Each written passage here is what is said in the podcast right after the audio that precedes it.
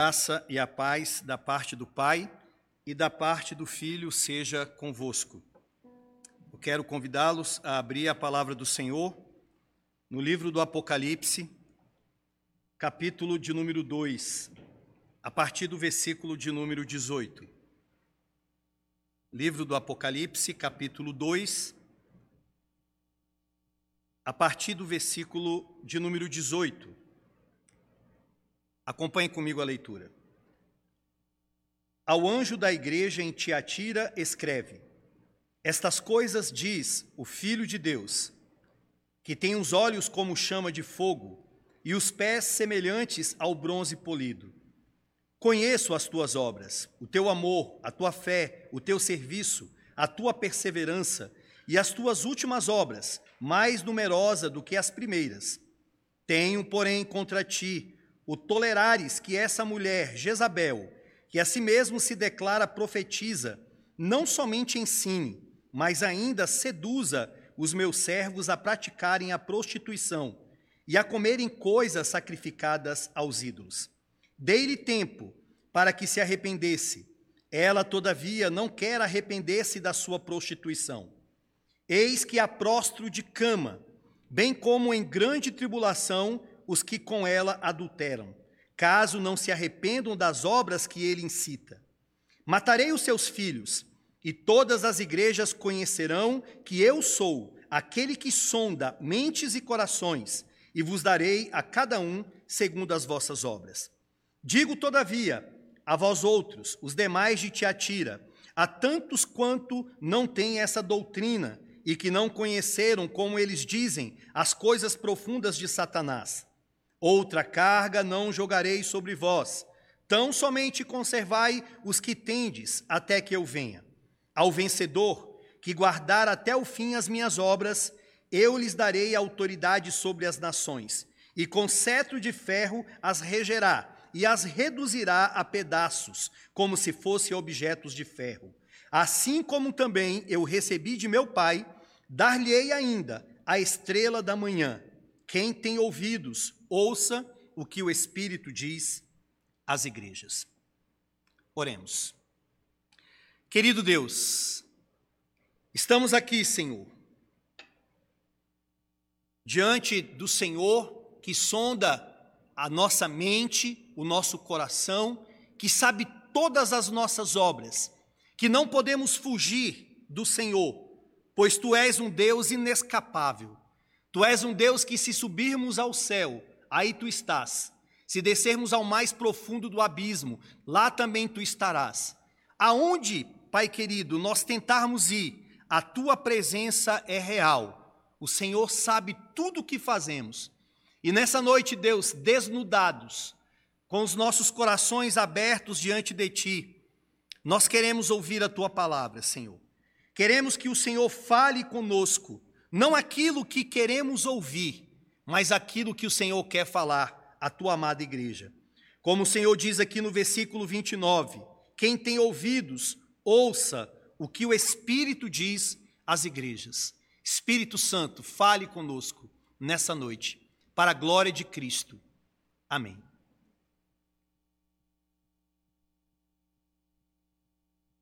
Semana passada, nós ouvimos no culto solene a exposição da carta em Pérgamo. E nós vimos então ali no capítulo 2, do versículo 12 até o versículo 17, a exposição sobre essa carta.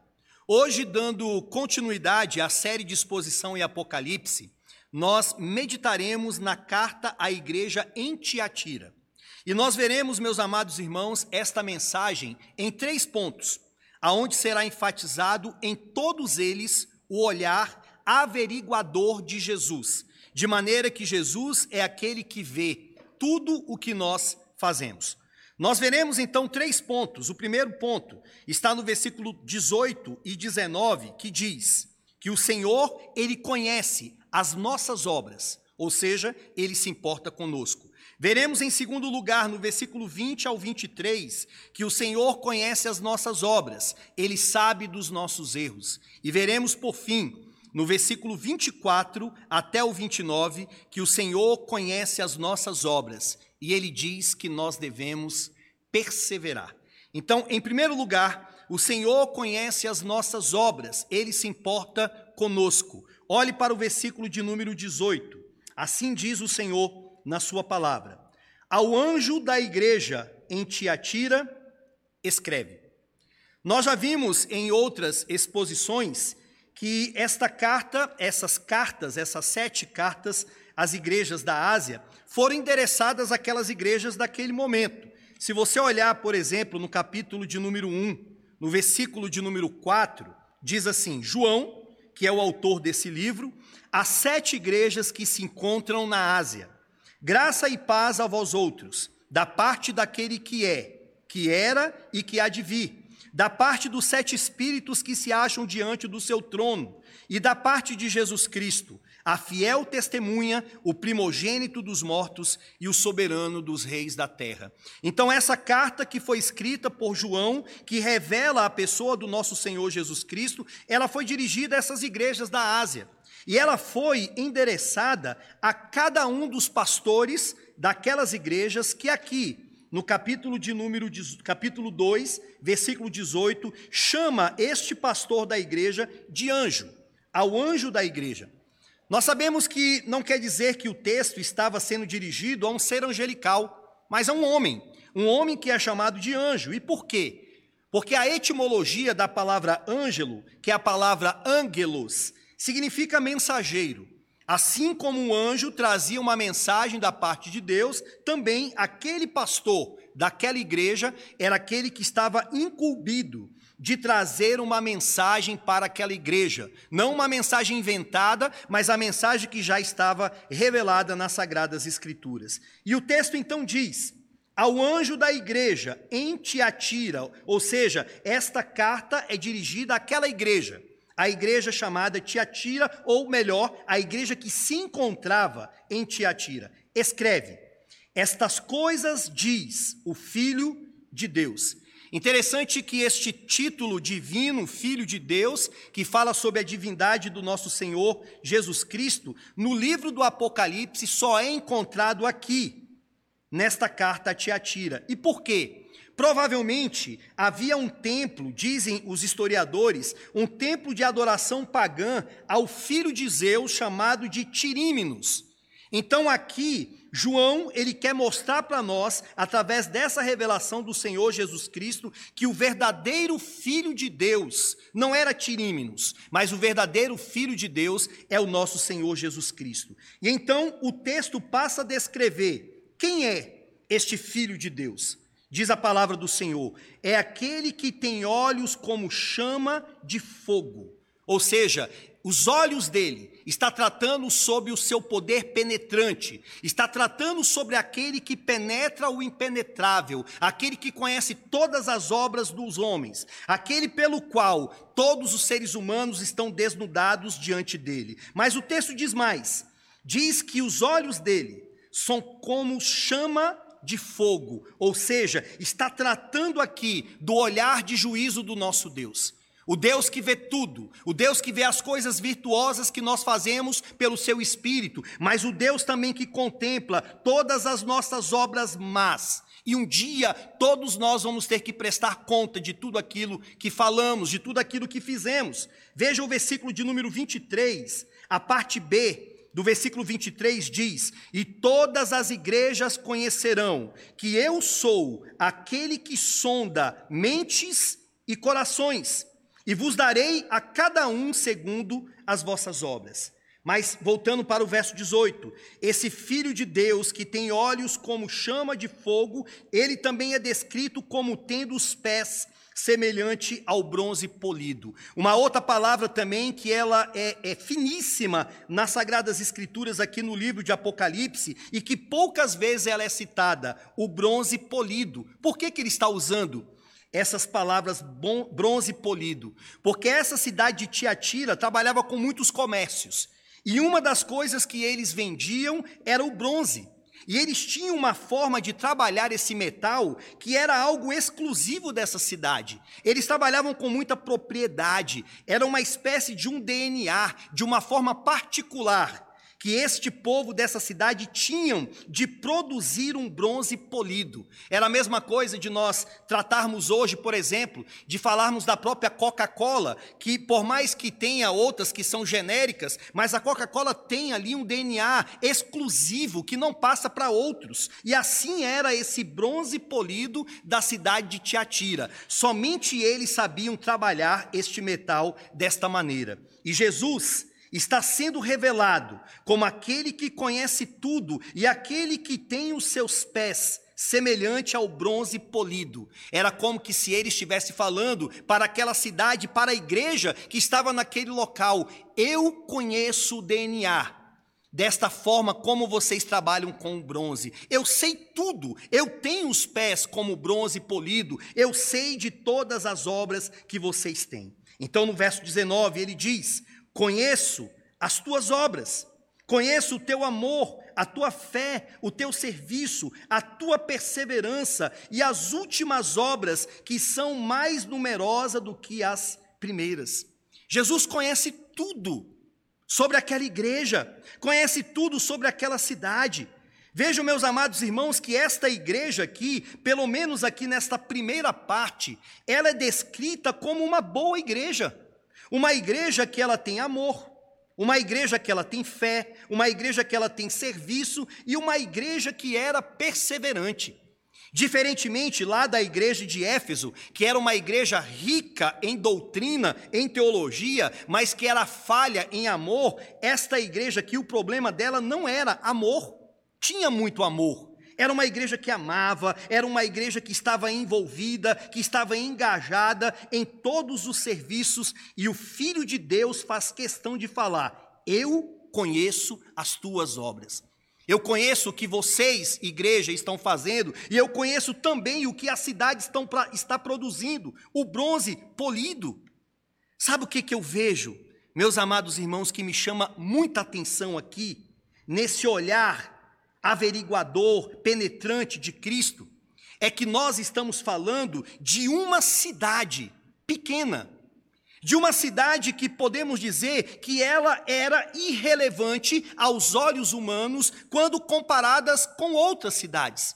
Nós não estamos falando da cidade de Éfeso, da igreja que tinha lá, da igreja de Pérgamo, nós não estamos falando desses grandes centros daquele momento, mas de uma cidade pequena, inóspita. Podemos dizer que estamos diante aqui de uma cidade que era o interior do interior. Eu não sei se vocês entendem isso. Eu fiquei durante sete anos em uma cidade que, ali para o Piauí, a cidade de Bom Jesus, ela é uma cidade grande de 30 mil habitantes, quando comparadas com cidades que têm ali de 3 mil, de 5 mil habitantes. Mas quando nós comparamos com os grandes centros, nós podemos dizer que aquela cidade é um interior de um interior. E tem outras cidades ali que é o interior do interior daquela cidade. Por exemplo, lá, quantas vezes eu ia para uma cidade que tinha 5 mil habitantes para pregar, ou de uma cidade que tinha menos ainda. Então, nós estamos falando aqui de uma cidade de Tiatira que era considerado como uma cidade pequena. Uma cidade que para muitos ela era conhecida apenas pelas coisas que eles vendiam, como por exemplo, trabalhavam com lã, trabalhavam com couro, com bronze e com púrpura. Quem é que se lembra de Atos 16, 14? Daquela mulher chamada Lídia, que é a primeira mulher convertida em solo europeu, que diz que ela era vendedora de púrpura da cidade de Tiatira. Uma mulher que se converteu, que veio daquele lugar. Mas sabe o que, que Deus fala?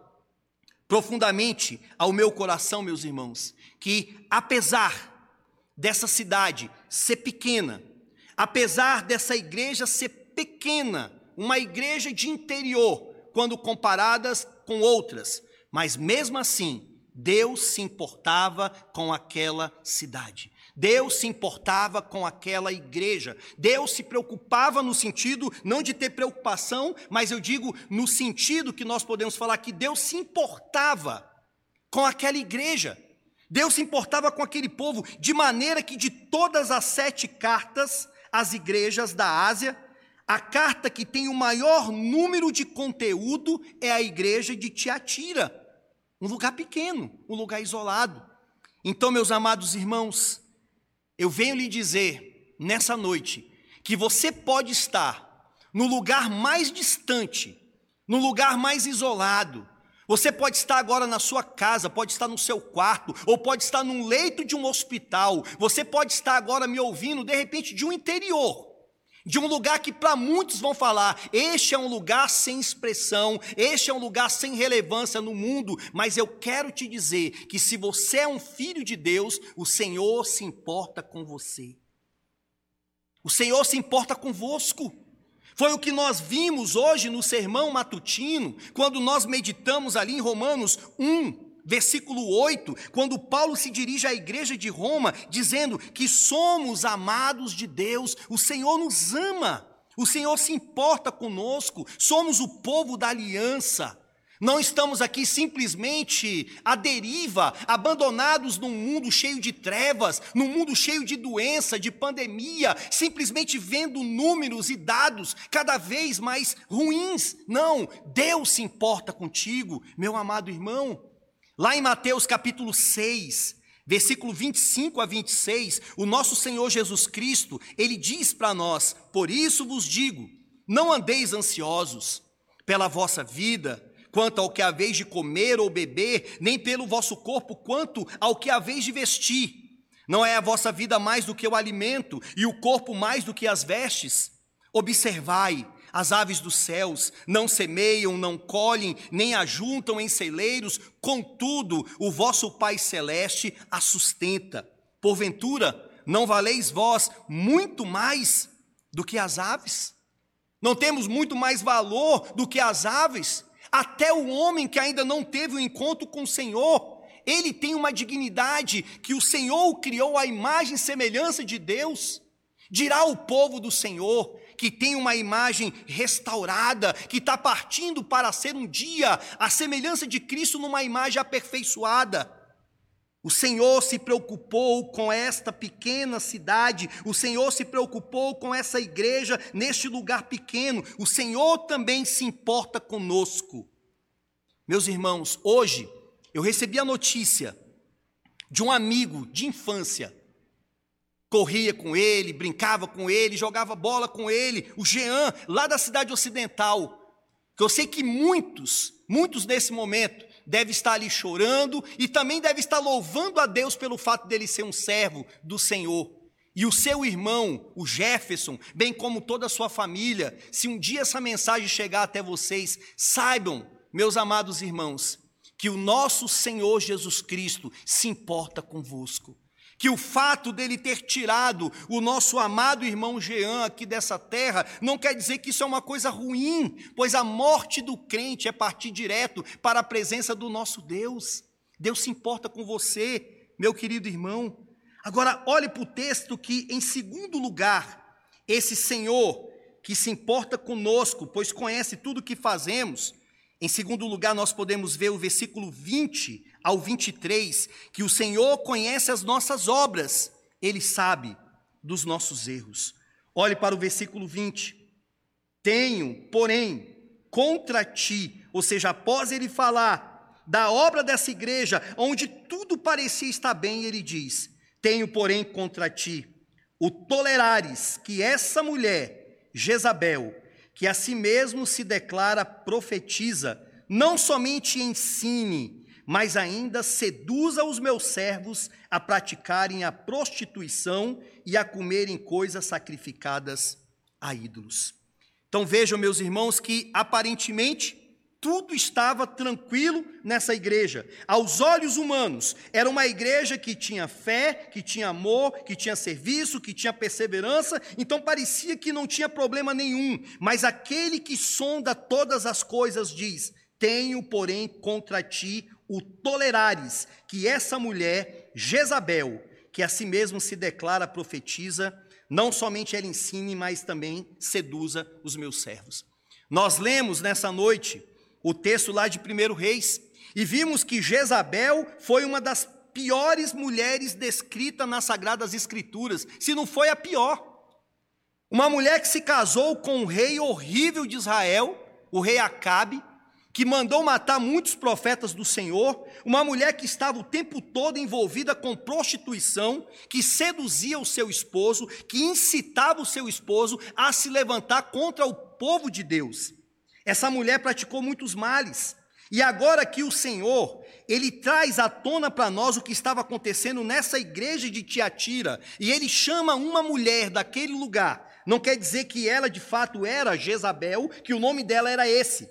Mas ele chama-a por este nome para mostrar que o que ela estava fazendo era muito parecido com o que estava acontecendo lá no Antigo Testamento. Por quê? Em Tiatira havia alguns é, mercados de trabalho. Em Tiatira, eles trabalhavam, como eu disse, trabalhavam com couro, eles trabalhavam com cobre, eles trabalhavam com várias coisas, e haviam ali sindicatos de trabalho.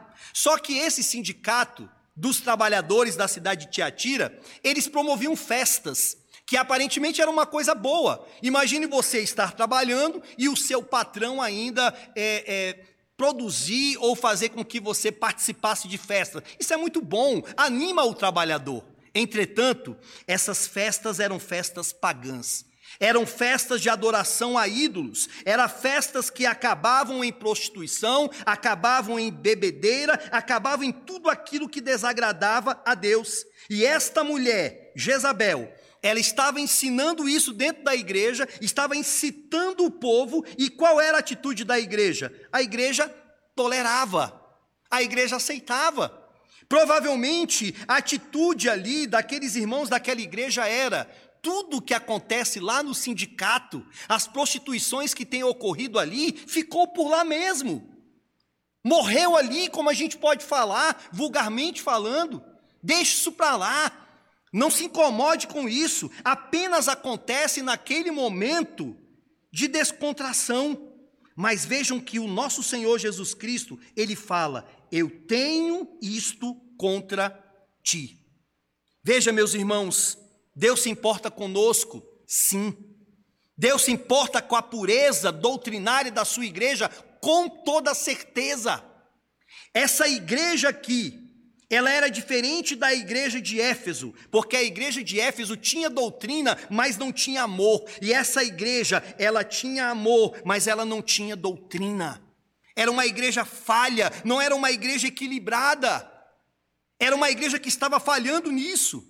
John MacArthur, ele diz, uma igreja, ela pode se sentir satisfeita consigo mesma. Ela pode ter boa reputação na comunidade ou até mesmo com outras igrejas. Mas os olhos penetrantes do Senhor Jesus Cristo veem como realmente ela é.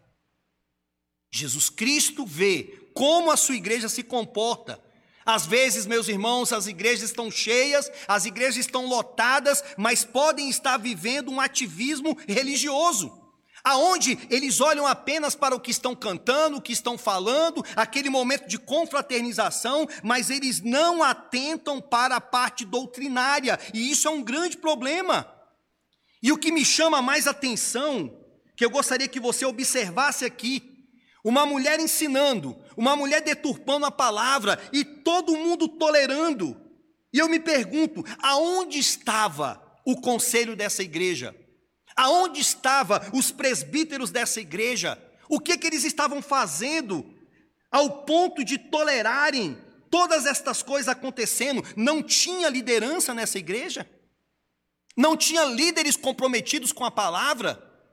Ah, meus amados irmãos, Deus nos deu a incumbência de cuidarmos da sua igreja. Deus nos separou para cuidarmos da igreja que aos olhos dele é preciosa, que foi comprada com o sangue do nosso Senhor Jesus Cristo. Vejam que essa realidade que estava acontecendo há dois mil anos atrás é uma realidade de muitas igrejas hoje. Homens que apenas têm o título de pastor, outros que se intitulam como apóstolos, sem ser, mas que não cuidam da igreja do Senhor que não cuidam da doutrina, que toleram todas as coisas. E esse espírito de tolerância, no sentido filosófico da palavra, é um espírito que permeia hoje o século 21. Aonde as pessoas acham que para ser gente boa, para ser uma igreja legal, uma igreja amigável, tem que ser tolerante, toleram-se tudo. Em números, por causa do número de pessoas. Então, nós, os líderes da igreja, devemos ter atitudes, não podemos ser omissos. Essa igreja estava do jeito que estava por faltar uma liderança fiel, uma liderança firme, uma liderança ativa. O conselho da igreja deve se mobilizar. Somos confessionais, qual é a obra do pastor, qual é a obra do conselho? É prezar, meus amados irmãos, por aquilo que está sendo ensinado. Nós temos que conhecer as sagradas escrituras e temos que conhecer os nossos símbolos de fé. Os obreiros da casa do Senhor, os presbíteros da casa do Senhor, têm a obrigação de conhecer as doutrinas da sua igreja, porque esse é o nosso escopo de atuação. Eu não tenho a obrigação, meu amado irmão, e não tenho o direito de intervir na pintura da tua casa, na pintura do teu cabelo, no carro que você comprou, esse não é o meu escopo de atuação. Mas se você é membro de uma igreja local e tem um conselho naquela igreja, o meu escopo de atuação é a parte doutrinária. Eu posso intervir, eu devo intervir, porque se eu não faço, eu estou caindo aqui nesse erro. Contra ti paira o tolerares que essa mulher ensine e se declare profetiza, seduza os meus servos a praticarem tudo o que não presta. Então, o nosso Deus, ele conhece tudo o que fazemos. Em terceiro lugar, meus irmãos, o Senhor, que é aquele que se importa conosco, que é aquele que conhece as nossas obras más. Mas continue o texto antes de eu passar para o terceiro. Veja o versículo 21. Diz: Dê-lhe tempo para que não, para que se arrependesse em relação ao que estava acontecendo a essa igreja. Ela, todavia, não quer arrepender-se da sua prostituição. Eis que prostro de cama, bem como em grande tribulação, os que com ela adulteram, caso não se arrependam das obras que ela incita. Ou seja, o que, que essa mulher estava fazendo? Se envolvendo com prostituição. O que que Jezabel fazia no Antigo Testamento? Se envolvia em prostituição. E Deus aqui, de uma forma irônica, ele diz: Eu prostro esta mulher de cama. Não é de cama que esta mulher gosta, não é dessas coisas que desagradam a mim que ela gosta, não é desse prazer maligno que ela gosta, então ela vai para a cama, só que ela vai para uma cama de doença, ela vai para uma cama de tribulação, como diz o texto, bem como em grande tribulação os que adulteram, caso não se arrependam das obras que ela incitam. Matarei os seus filhos, e todas as igrejas conhecerão que eu sou aquele que sonda mentes e corações e vos darei a cada um segundo as vossas obras. Terceiro lugar, o Senhor conhece as nossas obras. E para um grupo que tinha aqui dentro dessa igreja, um grupo que, apesar dessa situação, um grupo que ainda perseverava em fazer a obra do Senhor, ele diz que nós devemos perseverar. Olhe para o verso 24.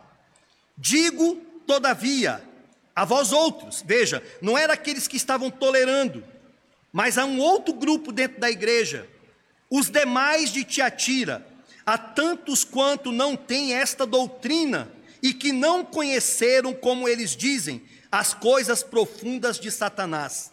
Outra carga não jogarei sobre vós, tão somente conservai o que tendes até que eu venha.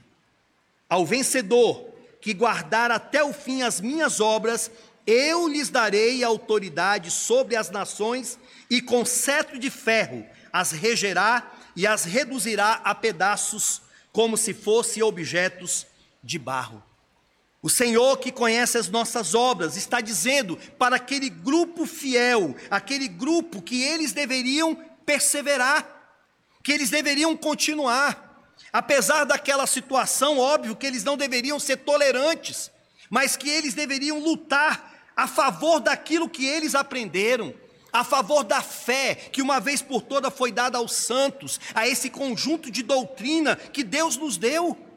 O que o Senhor está falando aqui e que o Senhor traz para nós, irmãos, independente da situação que a igreja venha passar, independente das lutas, seja epidêmicas, seja luta de perseguição, seja o que for, qualquer levante do diabo, nós temos que perseverar na sã doutrina. Nós temos que perseverar naquilo que tem sido ensinado por um grupo de pastores do conselho fiel do Senhor. Nós temos que continuar fazendo isso, essa é a ordem do nosso Deus. Lá em 2 Timóteo nós vemos o apóstolo Paulo, nos seus últimos dias, nos últimos momentos, dizendo: Combati o bom combate, completei a carreira, mas eu guardei a fé.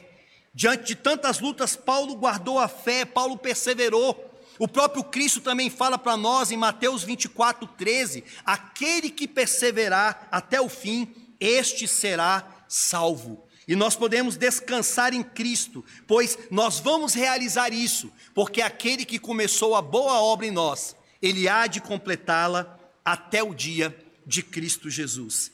E aí, terminando o verso 27, diz, o verso 28, Assim como também eu recebi do meu Pai, dar-lhe-ei ainda a estrela da manhã, que é um símbolo para mostrar para nós a figura de Cristo entre o seu povo. Aqueles que perseverarem, o Senhor que já reina, o Senhor que não vai reinar, mas já reina, que triunfou naquela cruz do Calvário, ele diz no verso de número 27: E com cetro de ferro as regerá e as reduzirá a pedaços como se fossem objetos de barro. Nós vamos reinar com nosso Senhor.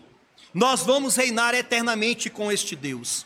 Eu termino, meus amados irmãos, esta mensagem concluindo, tirando duas lições preciosas desse texto para mim e para você. A primeira, preste atenção: Deus é inescapável Ninguém pode fugir dele. Deus sabe de todas as coisas, Deus conhece todas as coisas. O texto que nós acabamos de ler, ele fala sobre isso. Ele conhece uma igreja pequena que está no interior.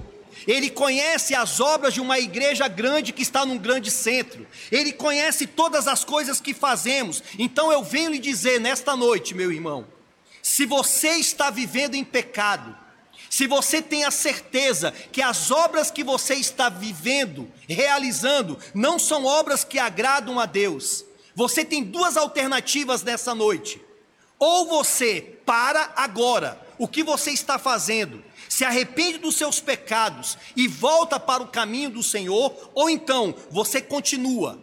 Mas essa obra errada que você está fazendo, um dia ela vai te carregar para o inferno, aonde você vai ter que prestar conta para Deus.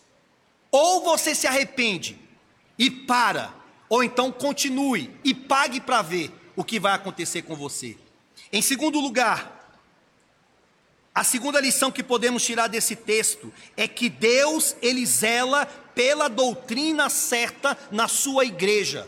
A igreja do Senhor não é um lugar qualquer. A igreja do Senhor não é um lugar para nós inventarmos as coisas que queremos, não é um lugar simplesmente para a gente esbravejar do púlpito que queremos, mas a igreja do Senhor, Deus ele zela pela doutrina correta. Tem que ter amor, tem que ter perseverança, tem que ter fé, mas também tudo isso tem que estar imbuído das sagradas escrituras. E aqui cabe cabe uma aplicação muito séria para todos nós os obreiros na casa do Senhor, os oficiais da casa do Senhor. É sério, meus amados irmãos, o que nós estamos realizando na casa de Deus, é sério a atitude que nós tomamos, é sério as coisas que nós realizamos, pois nós estamos fazendo diante de um Deus que vê todas as coisas. Um Deus que contempla tudo, um Deus que sabe se quando nós estamos cantando é apenas um cântico de adoração ou se é um show. Se quando nós estamos cantando, estamos cantando para a glória dele ou para a nossa glória. Que quando estamos pregando, se a pregação é para ele ou simplesmente para mostrar quão eloquentes somos. Um Deus que sonda tudo, que sabe tudo. Ele sabe o teu pensar, o teu falar, o teu agir. Ele sabe o que você fez e o que fará. Renda-se diante desse Deus nessa noite. Deus, Ele é um Deus que contempla todas as coisas. Feche teus olhos, meus irmãos. Vamos orar. E nesse momento eu convido você a abrir o teu coração diante desse Deus que tudo vê.